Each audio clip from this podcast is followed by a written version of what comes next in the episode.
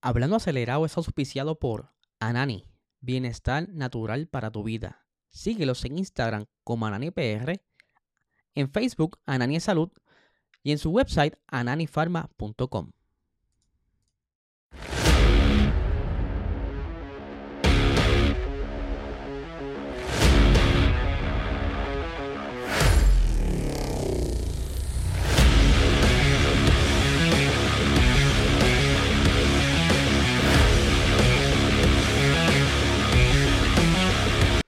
Saludos amigos fiebre, bienvenidos a todos a otra edición más de Hablando Acelerable. Hable, ser, espero que se encuentren bien. Ya hoy es martes, sí señor, semana de carrera. Estamos aquí ya listos para traerles toda la información que ustedes quieren saber y ese pequeño chisme que está corriendo ahora mismo, que ya mismo vamos a hablar de él. Pero antes les recuerdo que si es la primera vez que estás viendo este contenido, eh, te suscribas a este canal y comentes para que participes de este concurso. El Logitech G29, tú podrías tener ese Logitech en tu casa para practicar sim racing. Así de fácil participa. Te suscribes y comenta. El 30 de este mes estaremos anunciando el ganador de ese magnífico volante para que practique sim racing. Por supuesto, contamos con el auspicio del mejor canal medicinal Anani. Si estás buscando bajar los niveles de estrés, ansiedad, dolores musculares, eh, busca estos productos, tu dispensario más cercano, síguelos en Instagram, Anani PR y en Facebook, Anani es salud. Y vamos a meterle a esto, porque quiero arrancar rapidito con algo que se sabía que podía pasar, y es que Daniel Ricciardo no se siente todavía listo para participar de un gran premio. por eso que se estará saltando este gran premio de Qatar. Ya se sabía, ¿verdad? Eh, había la gran posibilidad de que esto ocurriera, pero ya se confirmó. Por lo que Liam Lawson estará nuevamente en ese Alfa Tauri, eh, luciendo, haciendo todo lo posible para tratar de ganarse un asiento en un futuro cercano. Eh, pero, ¿verdad? Ahí eh, Ricardo parece que quiere tener toda la recuperación al máximo para no tener ningún tipo de problema. Eh, quizás como la estuvo teniendo el señor Lance Troll al principio de la temporada. Dice por aquí, Alex González, huepa, volví. Sí, señor, muchísimas gracias por estar por ahí conectado. Ustedes son los mejores corillos. De verdad que yo vivo todos los días por leerlo y compartir con ustedes. Esto está a otro nivel. No hay cosa más que a mí me llene eh, de alegría que estar aquí en este micrófono hablándole a ustedes. Eh, por otra parte, quiero hablarles sobre eh, los diferentes cambios que hay hasta el momento para el 2024. Son bien pocos los cambios, pero son bastante importantes porque hay algunos de ellos que quizá los equipos le estarían sacando provecho. Y vamos a ir discutiendo los tópicos por tópicos, ¿verdad? Para que no se me pierdan. Primero, quiero hablarles sobre los eh, Filming Day. Eh, para el que no sepa, los Filming Days son estos días donde eh, la Fórmula 1 le da la oportunidad a los equipos eh, hacer 100 kilómetros para hacer algún tipo de filmación en pista, valga la redundancia, y hacer las promociones y mercadeo que normalmente hacen los equipos, pero también muchos equipos aprovechan para probar ciertas cositas en esos 100 kilómetros que casi siempre tienen dos días eh, durante la temporada con 100 kilómetros disponibles. Ahora va a subir a 200 kilómetros. O sea que ahora los equipos pues tendrán un poquito más ahí para jugar. Quizá eh, para tener mayor tiempo para hacer esas tomas lo más bonitas. O probar alguna que otra cosita en el monoplaza, ya sea antes de la temporada o después de la eh, durante la temporada, que suele pasar mucho a mitad de temporada o a finales, cuando quizás quieren probar algo. Eh, otra cosa que están cambiando es eh, esto más bien afecta en los test de pretemporada. Se le va a restar media hora al, a, los test. Normalmente esa, esos 15 minutos al final de cada sesión se utilizaba para cosas más bien dentro de lo que tiene que ver de seguridad. Hacían las pruebas de Virtual Safety Car, Safety Car y todas estas cositas, ¿verdad? Para entonces, pero ahora eso se va a eliminar por lo que esos 15 minutos y esos 15 minutos pues completan eh, la media hora que se le va a restar a, a, los test. No le afecta mucho a los pilotos, eh, por lo que entonces, ¿verdad? Esto básicamente pasaría desapercibido este cambio. Otra cosa que estarán, ¿verdad? Trabajando, eh, bien hemos visto cómo han estado trabajando con las mantas térmicas durante todo el año. Eh, se había dicho que se quería eliminar para el 2024, pero en base a las pruebas que han estado haciendo los pilotos con esos neumáticos preparados por Pirelli que no necesitarían mantas térmicas, pues ninguno de los equipos pues, se sintió cómodo con estas sensaciones de estos, de estos neumáticos. Por lo que entonces la votación sobre la prohibición de estas mantas térmicas va a ser entonces el próximo 31 eh, de julio para el 2025. O sea, tiene 2025 tenga lugar antes del 31 de julio el año que viene. Otra votación más. Si se quedan o no. Todavía no, he visto si es que van a hacer alguna otra ronda de pruebas con otros neumáticos o alguna modificación en los compuestos para seguir probando que en efecto, según Pirelli, funciona. Pirelli ha estado jugando incluso hasta con las presiones eh, de las gomas de 8 a 10 psi. Eh, han estado haciendo varios ajustes porque uno de los planes de la Fórmula 1 es este, tratar de bajar el consumo de energía para evitar ¿verdad? las emisiones de CO2 y toda la cuestión. la, campaña de, ellos, neto 30-0 eh, al 2030 y esa es una de, de las cosas que están trabajando. Eh, otra de las cositas que están trabajando es que ahora hay como que una ventanita quizás para los momentos de toque de queda. Vamos a explicar un poquito lo que es toque de queda. Toque de queda sucede, llegó de cada sesión de, ya sea de práctica clasificación, hay un tiempo de noche que no se puede tocar los monoplazas. Eh, dependiendo de la situación, eh, permiten hacer algún tipo de, arreglo, ya sea que el piloto tuvo un accidente y pues necesitan el monoplaza, pues, en ese caso sí. Ahora, cuando son situaciones que el carro está bien, pero el equipo quiere cambiar algún componente y rompe el, toque de queda, pues ahí se envuelve entonces. Sí, señor Alfonso, saludos por tenerte por aquí, bienvenido. Eh, y pues a veces pues, eso llevaba a que los, a los equipos tuvieran penalizaciones. Ahora la FIA establece un sistema de exenciones que garantiza a la escudería la posibilidad de completar sus labores necesarios sin incurrir penalización. Volvemos, esto sería en ciertos casos específicos. Eh, quizás van a abrir algunas tareas, mira, si vas a permitir, se va a permitir hacer esto, esto, esto, eh, cosa que quizás antes no se permitía, eh, lo que es dañar el par farm y todas esas cuestiones, ¿verdad? Ellos quieren que sea el carro esto es para, evitar trampas, gente. Esto se inventó para evitar cualquier tipo de alteración. Eh, estamos hablando de que la Fórmula 1 antes era un poquito oscura y poco a poco se ha ido aclarando. Y por eso es que salen todo este tipo de cosas. Entre otras cositas que se estuvo hablando sobre los cambios que vienen. Ya esto sería más bien para el 2026.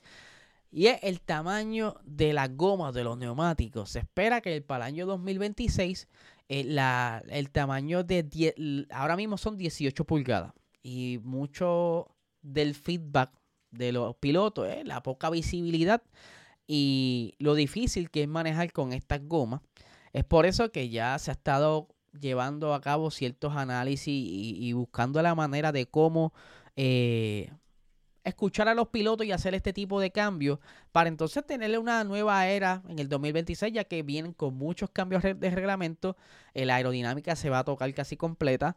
El motor, sobre todo, pues dicen, vamos a aprovechar que vamos a hacer este tipo de cambios y corregir todos estos problemas que hemos tenido en estos años para entonces quizás comenzar frescos, nítidos. ¿Qué pasa? De 18 pulgadas se espera que estén eh, bajando a 16 pulgadas y no tan solo eso, sino que la anchura de la goma, o sea, de así quizás baja a SAO y es que están buscando eh, mejorar la resistencia aerodinámica y la filosofía de ello es que mientras eh, menos ancha sea la goma, pues mejor favorece el flujo del viento eso es lo que está trabajando Nicolás Tombasi junto con Pat Simmons, eh, que están trabajando arduamente con el nuevo reglamento eh, para el 2026. Así que vamos a ver que poco a poco sigue filtrándose este tipo de información porque es bastante interesante. Eh, es correcto, Tomás. Lo conoce como parque cerrado. Es correcto. eh, en, en Parforme. A mí no me sale pronunciarlo, pero tienes toda la razón. Saludos también por ahí, sí señor. Narita, saludos. Eh, como les decía, ¿verdad? Vamos a ver qué cambios van a hacer, pero estoy bien curioso y quiero ver ya eh, que saquen el, el DOMI oficial o el carro oficial para el 2026 como lo hicieron para el 2022, que era plateado, ¿se acuerdan? Ya quiero ver cómo más o menos se estará yendo ese monoplaza eh, según las los reglamentos, porque obviamente cada equipo va a hacer sus toques. Ahora bien, hablemos un chispito de Alfa Tauri. Eh, bien hemos estado escuchando en las pasadas semanas, tanto de la boca de Helmut Marco, entre otras, eh, otros medios, que posiblemente para el 2024 Alfa Tauri, ya que está dentro de un, programa de reestructuración eh, para echar hacia adelante ese equipo que de momento cayó, pues quieren como que ayudarlo y quizás poner mano dura por parte de los jefes grandes. Y pues había hablado de que iban a estar comenzando a utilizar eh, diferentes piezas del RB19. Ahora bien, todo esto como que ha cambiado un poco porque sale hoy eh, en una entrevista eh, el jefe de director técnico Jody Eggington negando este tipo de rumor de que sería un clon idéntico al RB19. Eso se sabe, eso no se va a poder porque ya hemos visto lo que sucedió en el 2020 con el Mercedes Rosita. Eso no puede volver a ocurrir. Pero, si posiblemente tenga algunas eh, eh, instrucciones, directrices, diseños que vienen quizás con influencias de Red Bull para entonces mejorar esa eh, lo que está el rendimiento de ellos que estaba bastante caído. Y aquí tengo las expresiones del director técnico Jody Eggington que dice lo siguiente. Desde que empezamos la sinergia en 2019, las piezas que hemos seleccionado han sido diferentes y para el año que viene volverá a ser así. Es cierto, del 2019 en adelante eh, estuvieron ya explorando sus propios diseños con su ingeniería y todo lo demás y, mudaron casi todo a Italia. Eh, dice aquí, en relación con esta temporada o un poco más, aunque en relación con un par de campañas atrás, probablemente, perdón, es más o menos lo mismo. Al fin y al cabo, hay una consideración del valor teórico para los equipos clientes, así que cuando empiezas a comprar elementos a los proveedores, debes vigilar el presupuesto. Sin embargo, maximizaremos lo que esté a nuestro alcance, puesto que intentamos hacer todo lo que podemos. Eh. Está como que yo creo que haciendo los comentarios políticos, pero posiblemente Red Bull estará tomando control de qué se va a diseñar para que entonces su equipo hermano no esté tan atrás como ha estado en estas pasadas carreras, que sí han mejorado un poco, pero no es lo que ellos quieren. Quieren tenerlo cerca como antes, tan consistentes los puntos. Me acuerdo de los tiempos de Dali Kvyat y si buscamos para atrás, eh, hay otras ocasiones donde Toro Rosso era Toro Rosso. Eh, en otros temas, Alpine, sí, ya llegué, Alpine. Vamos a hablar un poquito de Alpine.